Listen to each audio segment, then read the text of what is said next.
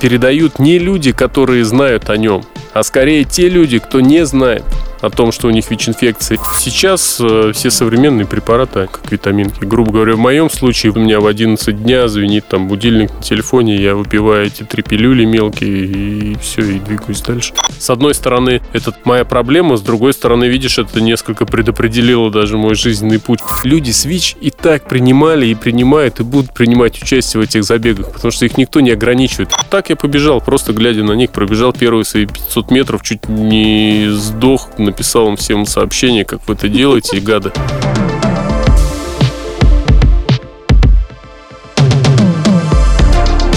Всем привет! С вами Алла Соколова, ведущая и автор идеи второго сезона подкаста «Ньюраннерс побежали». Мы делаем его вместе с командой подкаст-студии «Терминвокс». И сегодня мы поговорим с моим другом Андреем Злобиным. Давно я ждала его в гости, и есть у меня такая возможность рассказать об этом человеке. Он гендиректор H-клиник. Кто не знает, это университетская клиника для пациентов с инфекционными заболеваниями. А еще Андрей, ВИЧ-активист, общественник, спортсмен-любитель, бегун и марафонец. В общем, очень разносторонний человек. Андрей, привет. Привет, Алла, привет, друзья. Что я могу сказать про Андрея? Он связал бег и борьбу со стигматизацией ВИЧ-инфицированных людей. В 2016 году, благодаря ему, ВИЧ-позитивные бегуны участвовали в Казанском марафоне. Поэтому сегодня мы обсудим не только мотивацию, личную историю Андрея, но и поговорим о проблемах людей с ВИЧ. Ну что, побежали?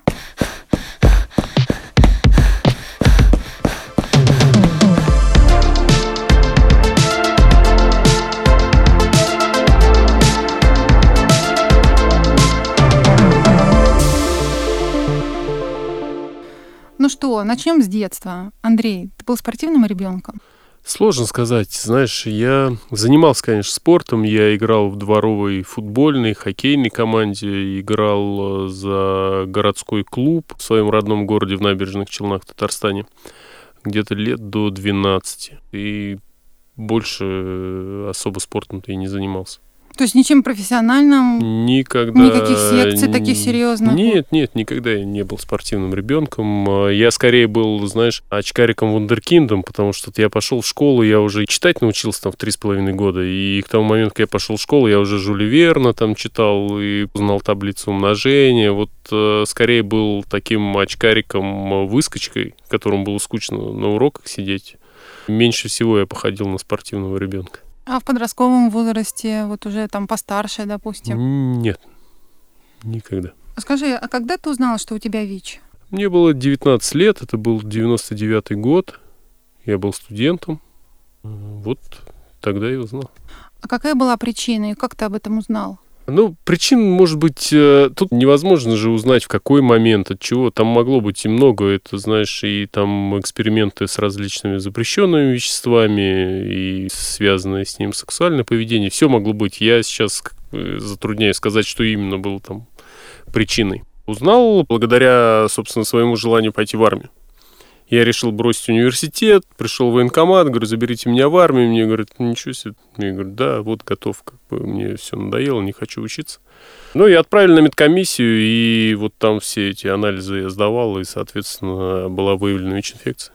Давай сразу обозначим для всех наших слушателей, чем отличается ВИЧ от СПИДа? Ну, смотри, ВИЧ – это вирус иммунодефицита человека. Вот он попадает в кровь, этот вирус начинает размножаться в определенных иммунных клетках человека. И из-за того, что он в этих клетках размножается, эти клетки умирают и приводят к тому, что иммунитет у человека снижается, и, соответственно, доходит до критичной точки, когда человек э, заболевает оппортунистическими заболеваниями из-за сниженного иммунитета, там, начиная от э, редких видов онкологии, которые начинают вылезать на этом фоне, заканчивая другими пневмоцистной пневмонией и прочие заболевания, которые появляются только у человека при низком иммунитете. И, соответственно, вот это вот состояние иммунодефицита, оно и называется СПИДом. То есть это следствие того, что вирус там в тебе живет, бесконтрольно размножается и убивает твою иммунную систему. Фактически СПИД – это состояние человека, вот он так и называется, синдром приобретенного иммунодефицита. Угу. А, а можно ли умереть от ВИЧ? Ну, Спрошу, как есть. Да, ну, конечно, можно. Если ты инфицирован ВИЧ, не получаешь э, лечения, ВИЧ приведет к тому, что твоя иммунная система разрушится, и ты, грубо говоря, умрешь от чего-то там от какой-то болезни ты да, умрешь. Да, от какой-то болезни, которая, в принципе, будь у тебя иммунитет э, в порядке, ты не никогда не заболел бы. Да? То есть СПИД это как производная уже получается. Совершенно верно. Это и есть. Это результат действия результат... вируса в твоем организме вот, угу. бесконтрольного. Сейчас, благодаря тому, что есть лечение ВИЧ-инфекции, соответственно, вот до такого состояния СПИДа люди и не доживают, потому что принимают регулярно там препараты, которые не дают вирусу размножаться в крови и убивать твою иммунную систему. Угу. Все. Такого излечения его не существует, но постоянный регулярный прием препаратов делает так, что первое, как бы вирус перестает убивать твою иммунную систему, и, соответственно, ты живешь так же неопределенно долго, как люди без ВИЧ, без каких-либо там ограничений. Второе, очень важно и о чем мало говорят, это то, что люди с ВИЧ, которые получают лечение, не могут заразить других людей. Соответственно, женщины с ВИЧ могут рожать здоровых детей, мужчины с ВИЧ могут э, иметь э, сексуальных партнеров без ВИЧ-инфекции, тоже их не заражать, ну и так далее. Просто вот вируса в крови нет благодаря этим препаратам. Mm, то есть он да. не передается? Он вот не передается, получается. совершенно верно, да. И это очень такое важное достижение. Это благодаря вот последним открытиям, технологиям, лекарственным препаратам? Это благодаря лекарственным препаратам, которые... Первые эти препараты появились там в 96-м году, и люди, кто дожили до 96-го года, э, благодаря этим препаратам, грубо говоря, начали выживать. И понятно, что те препараты были с широким спектром побочных эффектов, и э, там можно было себе проблем со здоровьем еще больше найти. Но сейчас э, все современные препараты, они, в принципе, там, как витаминки. Грубо говоря, в моем случае у меня в 11 дня звенит там будильник на телефоне, я выпиваю эти три пилюли мелкие, и все, и двигаюсь дальше. Но, но это каждый день? Но это каждый день. Когда ты живешь с этим 20 лет, ну да, есть э, проблема в том, что тебя в 11 э, часов, хочешь не хочешь, надо выпить там три пилюли. Да, тебя не должны быть в офисе, в машине, дома, чтобы не было этих пропусков. Да, собираясь, например, э, если ты захочешь купить э, one-way ticket с непонятным там пунктом э, возврата обратно, тебе приходится побеспокоиться о том, чтобы у тебя был запас там на это время. Ну, да, но у взрослых людей все-таки есть еще куча проблем, которые гораздо серьезнее могут быть, чем вот эти вот три мои пилюли, понимаешь? Но в конце 90-х было по-другому? А, но мало того, и сейчас это может быть по-другому. Это вот моя там схема лечения состоит, там, грубо говоря, из трех маленьких пилюль. У кого-то это будет 8 и несколько раз в день. А от чего это зависит? Первое, как бы индивидуальные особенности, кому какие препараты подходят. Второе, с доступностью препаратов. Все современные препараты, как правило, они либо с редкой кратностью приемов, либо это три препарата в одном. Но лечение ВИЧ-инфекции это, как правило, 2-3 препарата принимается, чтобы на разных этапах жизнедеятельности вируса в твоем организме, чтобы воздействовать на разные этапы. Чтобы вирус не мутировал, там, не мог проскочить и так далее.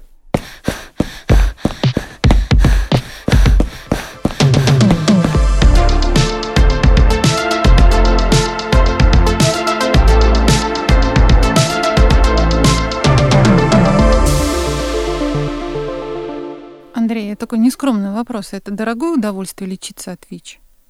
Ведь это а, же всю жизнь получается. Всю жизнь.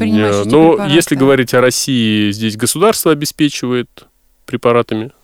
Бесплатно? бесплатно? Да, бесплатно. Ты стоишь на учете специализированного учреждения, это спеццентр, наблюдаешь там у врача, сдаешь бесплатно анализы, соответственно, получаешь бесплатный препарат. Но нельзя говорить, что там нет проблем, с лекарственным обеспечением, а, и они, то, что было, например, когда я узнал о том, что у меня ВИЧ, то, что сейчас, понятно, это небо и земля. Там, когда я узнал о том, что у меня ВИЧ-инфекция, этих препаратов, в принципе, в России было на несколько десятков человек. Сейчас там в нашей стране больше 600 тысяч человек получает это лечение бесплатно. Ого! Ну, ого, вот и да, тоже так удивляешься. Очень многие люди, которые, ну, как-то Ну, вот дали- не далеко, да, да, с да, с, с этим, день, с да? этим не соприкасаются, все думают, что ВИЧ-позитивные, это вот все-таки какая-то такая узкая часть общества. Кто-то считает, что это маргинальная часть общества, что это там, а, я не знаю, наркопотребители, обязательно это гей-сообщество или секс-работники и так далее. Но уже давно совсем не так. Последние шесть лет среди новых случаев э, преобладают социально адаптированные люди, потому что он все, он уже вышел э, в общество. Все это просто незащищенные сексуальные контакты, это социально активное население. А есть всё. какая-то статистика о количестве заболевших? Конечно, конечно. Ну, вот сейчас в стране там больше миллиона людей живут с ВИЧ. Ну, грубо говоря, если мы уберем детей и стариков, например, ну, вот если возьмем такой срез, средний возраст, да, такой наиболее социально активный, вот э, и, понимаем, миллион таких людей. Внушительные цифры. Ну да, большие цифры, и поэтому это люди разные. И когда мы делали тогда Казанский марафон «Проверь себя», что благодаря мне приняли участие люди с ВИЧ, люди с ВИЧ и так принимали, и принимают, и будут принимать участие в этих забегах, потому что их никто не ограничивает. Просто это же вопрос такой, ну зачем об этом рассказывать? Ну типа вот я бегу, у меня ВИЧ. Тогда мы просто делали мероприятие, которое как раз и ставило целью показать, что люди с ВИЧ не ограничены ни в чем, что люди с ВИЧ разные. Мы тогда и привезли 100 человек э, из разных уголков земного шара, которые показывали собой, что люди с ВИЧ – это не маргинальная часть общества, что ВИЧ касается всех, в том числе спортсменов. У нас же были и профессиональные спортсмены. Была чемпионка Австралии по марафонскому бегу. Преподаватели какие-то, музейный сотрудник из Штатов был. Кого только не было. Врачи. Мы старались собрать такую команду, которая бы разные палитры общества как бы представляла и своим лицом показывала, что вот это касается всех. А какая тогда основная социальная задача была этой акции в этом марафоне? А, прив- да. Ты же, м, я помню, говорил, чтобы и призывал, чтобы люди говорили об этом, ну, перестали бояться, стесняться, бежали с открытым лицом. да, для того, чтобы снизить уровень стигмы в обществе к Мгм. ВИЧ-позитивным. Кроме самих людей с ВИЧ, которые могут столкнуться с этим да, в обществе, это еще и большая проблема для общества. Когда у тебя это заболевание стигматизированное, то мало людей хотело бы об этом узнать. Мгм. Люди реже сдают тесты на ВИЧ. И у нас задача была привлечь людей к регулярному тестированию, что это такое же регулярное, как поход к стоматологу, поход к гинекологу. Это такое же регулярное действие, сдавать э, тест на ВИЧ, и ничего здесь такого зазорного нет. А есть Вот. какой-то период выявления этой болезни? Было бы правильным говорить о том, что если ты регулярно сдаешь там раз в 6 месяцев, то этого достаточно. Мгм. раз в 6 месяцев проходить тест на ВИЧ, этого было бы достаточно для того, чтобы чувствовать себя уверенно. Там. Проблема в чем? В том, что ВИЧ передают не люди, которые знают о нем, а скорее те люди, кто не знает о том, что у них ВИЧ-инфекция, и они продолжают жить так, как будто у них нет ВИЧ. И это вот как раз общественный вызов э, в этом, почему нам нужно всем регулярно тестироваться, для того, чтобы остановить. Сейчас ситуация с ковидом, прямое тому подтверждение. Регулярное тестирование на ковид, вакцинация. Вот мы видим по другим странам, ну даже уже мы там и в Москве видим, чем больше вакцинируется, тем меньше новых случаев. Все. То же самое с ВИЧ-инфекцией. Чем раньше узнаешь, тем э, ниже бремя потом на общество. Скажи, а как ты доволен? Как ты вообще оцениваешь результаты этой акции тогда на Казанском марафоне? Знаешь, ну это же рядовое мероприятие городское, да? Ну, Ну, в, в целом, да, в целом, в целом да. Но, Но- так тоже никто не делал до тебя. Но так тоже никто не делал. Например, э, президент Республики Татарстан бежал, мэрия Татарстана бежала, федеральные чиновники, там замминистра здравоохранения, глава Роспотребнадзора и далее, и далее, и далее.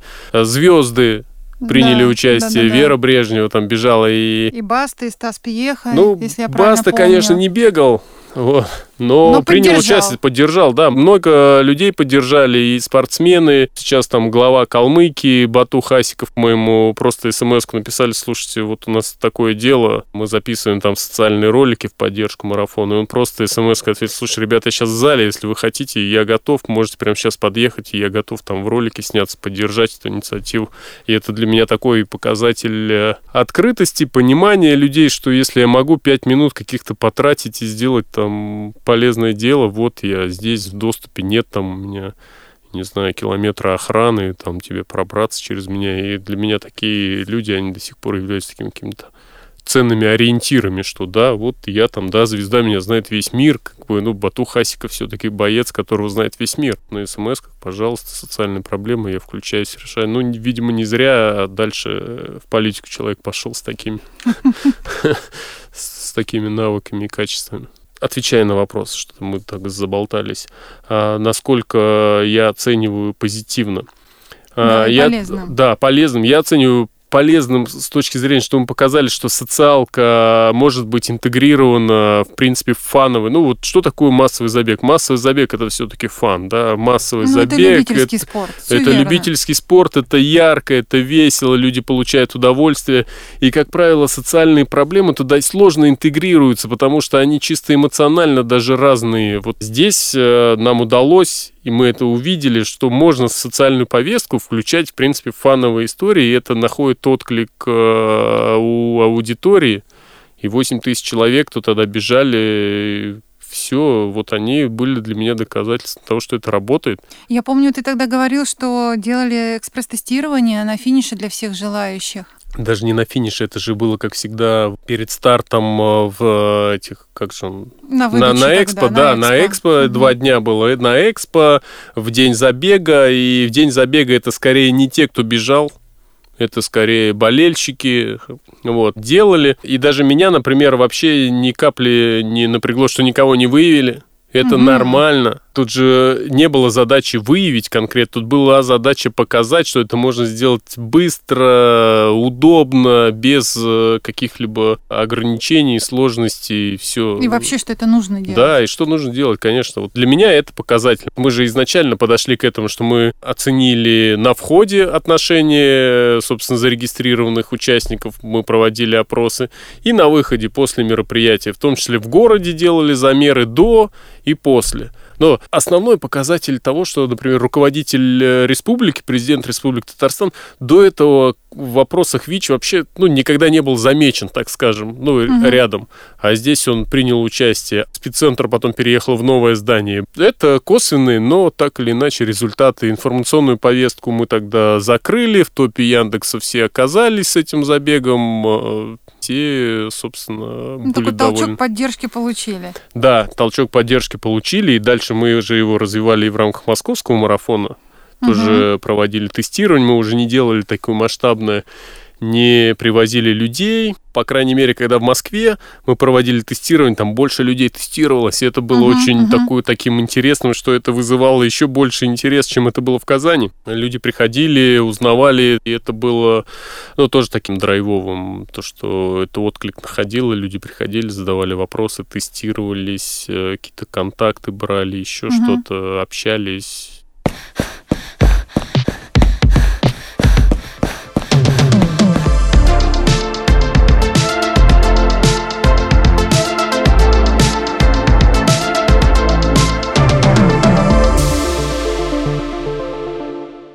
Про твою точку невозврата. Когда было тебе 19, таких экспресс-тестов не было, и не так легко было вообще об этом узнать. В общем-то, если не твой случай с а, армией, то неизвестно, когда бы ты об этом узнал.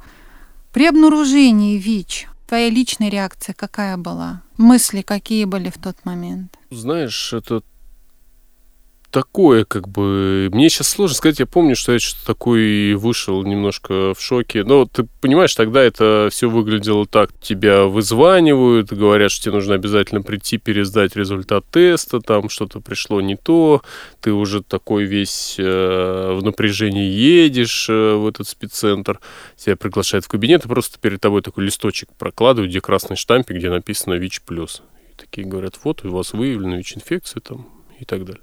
Мне 19 лет, понимаешь, студент, в принципе, вся жизнь там впереди. И, ну, я был в шоке, конечно.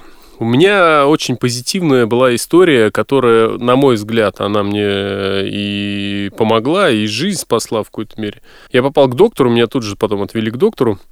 Вот я его половину не слышал, но самое важное я услышал. Он мне сказал, слушай, есть лечение, оно позволяет жить неопределенно долго, у тебя один вопрос, как бы. Дождаться, когда оно будет доступным для всех.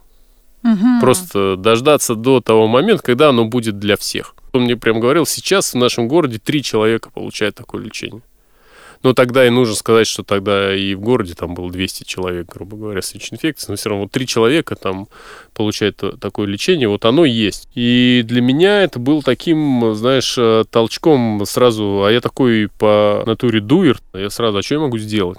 Для того, чтобы дожить до этого спасительного лечения. И вот тот день я уже потом смутно помню, это не сразу все произошло, просто это вот его слова, я его помню прям до сих пор, это офигенный, конечно, врач, я с ним а, поддерживал отношения, он там умер, к сожалению, несколько лет назад, но я вот с ним поддерживал долгое время отношения. У меня очень большая благодарность ему, он такой был очень еще прогрессивный много молодых врачей, такой взрастил, с кем мы сейчас поддерживаем отношения, работаем даже с некоторыми вместе. Потом вот, э, когда я отошел от такого некоего шока и вот начал задавать себе вопрос, что я могу сделать, и я там познакомился еще с такими же людьми, у кого ВИЧ-инфекция. Мы сначала волонтерили там в одном благотворительном фонде. Потом мы организовали свою организацию там на уровне города. Потом начали встречаться с такими же людьми на уровне страны. И вот если тогда нужно сказать, что там в начале 2000-х э, лечения не было настолько, что люди с ВИЧ выходили, например, э, мои теперь уже друзья, а тогда они для меня были какими-то нереальными вообще ребятами, которые пришли в Петербурге в Смольный, принесли гробы, на которых было написано «Наши смерти – ваш позор». Это такая акция тоже да, была? Да, но это было вот в начале 2000-х, тогда было такое движение Frontates, они просто принесли гробы в Смольный, потому что мы умираем, нам нужно лечение, оно есть но у нас его нет. Тогда приходилось такими методами, собственно, бороться, грубо говоря, за свою жизнь, потому что вариантов не было. Купить ты тогда такое лечение не мог. Если сейчас у тебя есть возможность, ты хочешь, можешь купить сам. Хочешь, можешь приходить в спеццентр. Тогда таких возможностей не было, и приходилось привлекать э, внимание к таким проблемам. Андрей, а ты сразу, как узнал о своем диагнозе, рассказал родственникам, друзьям, вообще открыл свое лицо? Ну смотри, родственникам э, мне пришлось сказать сразу, почему я в армию не пошел. Мне нужно было как-то объяснить, я решил не, не мудрствовать лукаво. По поводу открыть свое лицо, я особо-то нигде и не рассказываю об этом. Понимаешь, вот... Как общество вообще это воспринимает?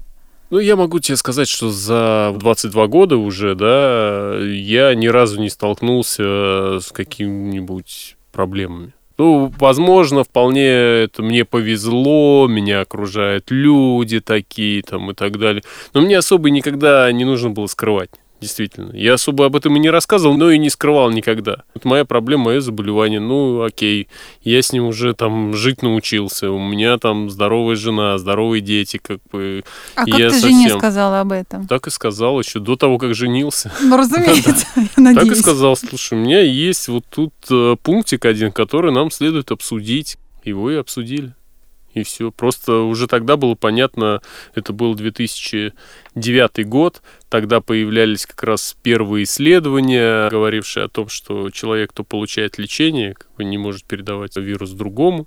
Вот, соответственно, основной у нее был вопрос, как мы будем беременеть. Ну, вот это был ее первый и, по-моему, единственный вопрос. А у тебя Я дети это все объяснил. Да, сейчас есть, да, двое.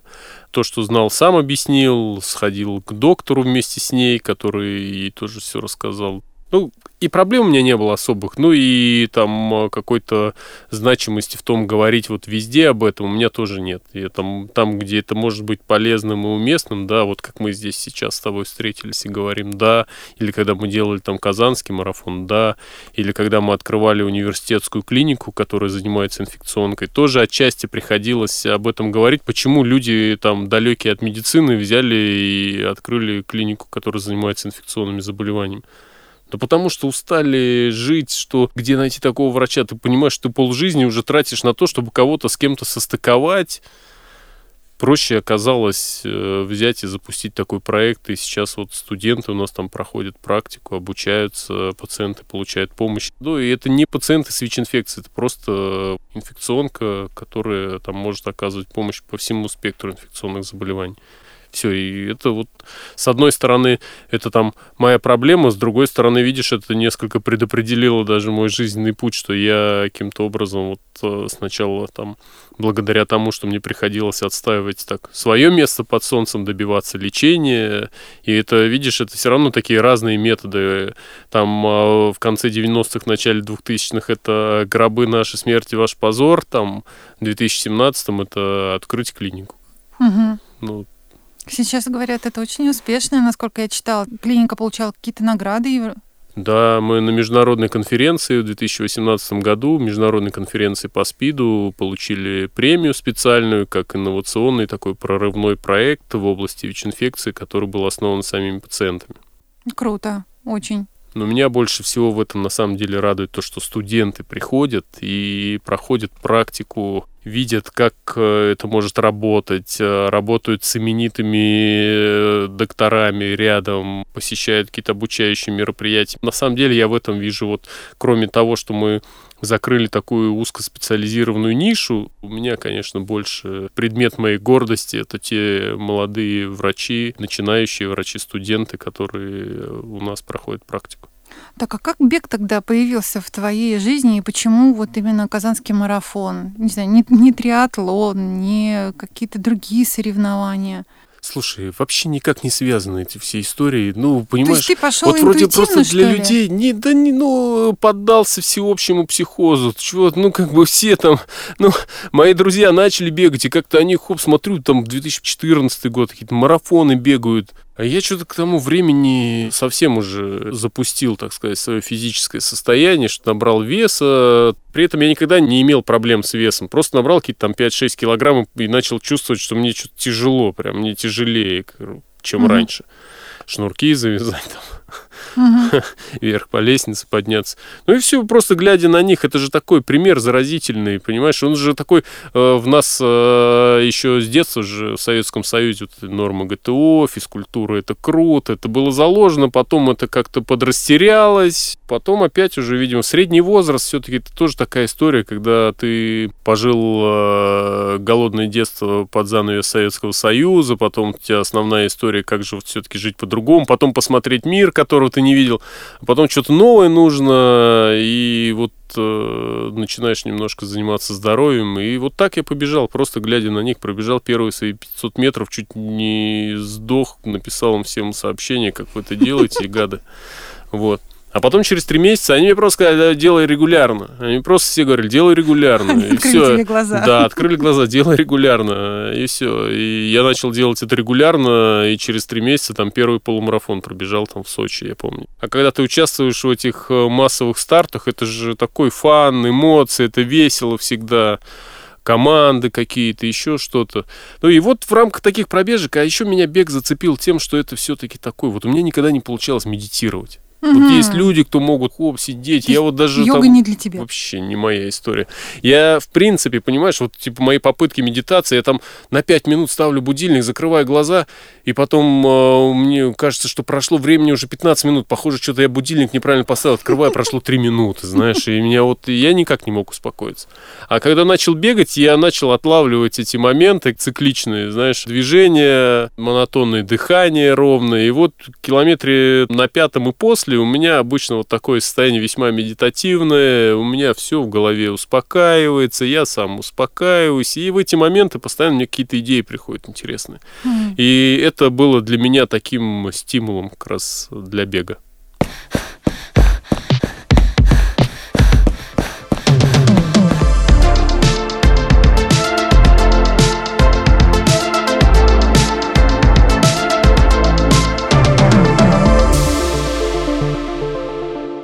Скажи, а как ты думаешь, можно ли считать спорт, ну, даже любительский, поддержкой при реабилитации от серьезных заболеваний? Слушай, не знаю, но от каких-то, возможно, да, потому что, как минимум, э, для меня это всегда полезно с точки зрения моего внутреннего состояния. Вот это успокоение, которое приходит в цикличных видах спорта, вот оно...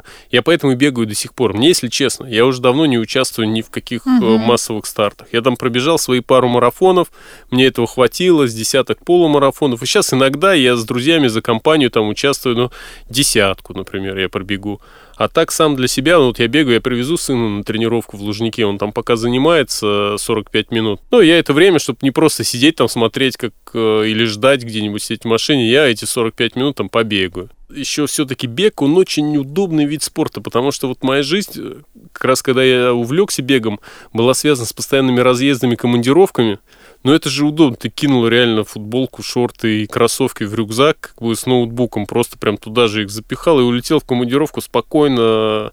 Тебе не нужно вести там став какой-то, еще что-то. Вот. И поэтому для меня вот бег, он такой, он, а, удобный вид спорта, б, для меня, по крайней мере, полезный. Я не могу сказать, что я там как-то физически что-то от этого серьезное получаю, но 2-3 пробежки в неделю, они больше эмоционально меня как-то так поддерживают, успокаивают. Ну, ты бегаешь, получается, сам для себя. Ну а да. ты пишешь какой-то тренировочный план или это Но у тебя сейчас стихийно нет, происходит? сейчас нет, сейчас стихийно все, ну и сейчас же куча гаджетов, которые Мгм. там, вот я часы включаю на пробежке просто на бег, он мне, вам рекомендуется там пробежать сегодня 40 минут там в таком темпе, ну и как бы есть у меня столько времени, я бегу столько, нет столько, бегу меньше, есть больше, бегу больше. Уже сейчас нет, а когда я выходил на старт, это же тоже такой элемент э, соревновательный имеется. Там первый марафон там пробежал за 4 с копейками, следующий нужно уложиться в 4, например. Там для меня была цель вот из 4 выбежать. Ну, все, у меня был план, был тренер, там все как у людей, все. И ты про триатлон тоже сказала. Я и триатлоном э, одно время решил заняться, даже вело себе купил, вот как полагается, такой хороший, настроил его, все. Но я не поплыл.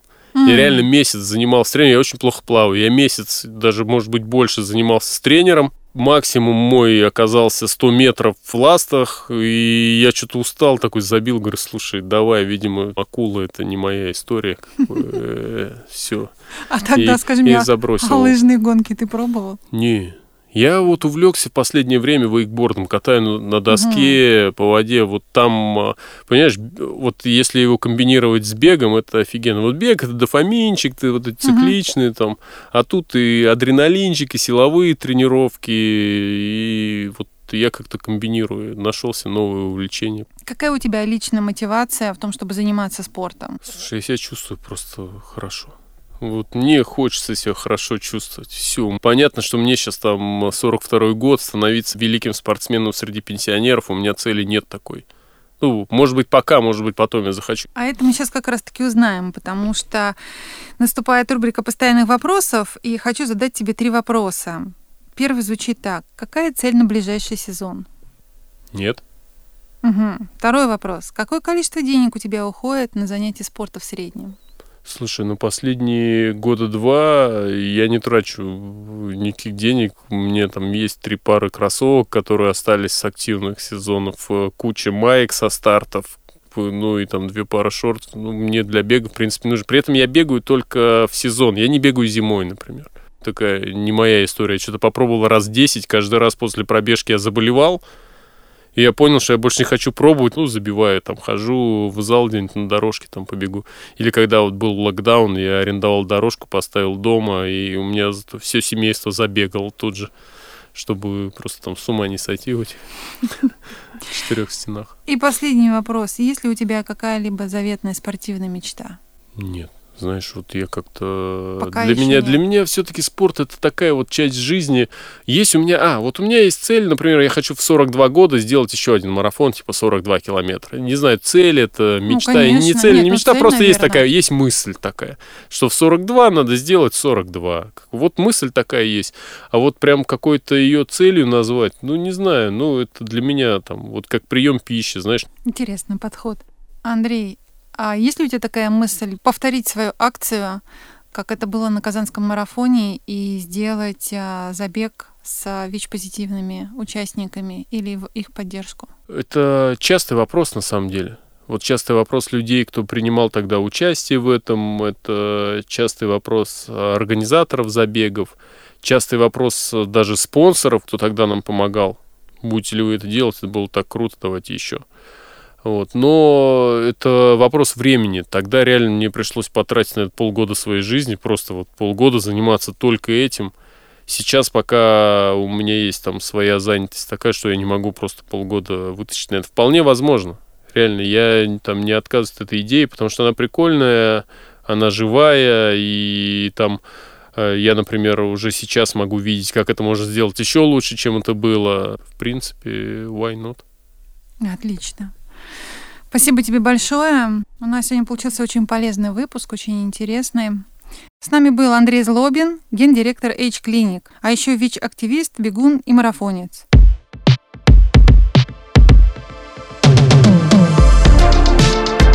Это был подкаст New Runners «Побежали». Подписывайтесь на нас в социальных сетях, ставьте оценки, пишите комментарии. Мы все это очень ждем. А еще советуйте нам героев и темы. С вами была я, Алла Соколова, ведущая и автор идеи подкаста Runners «Побежали». Помогают мне редактор Татьяна Батурина и команда подкаст-студии «Терминвокс». Звукорежиссер Анастасия Мазуренко и продюсер Мария Погребняк.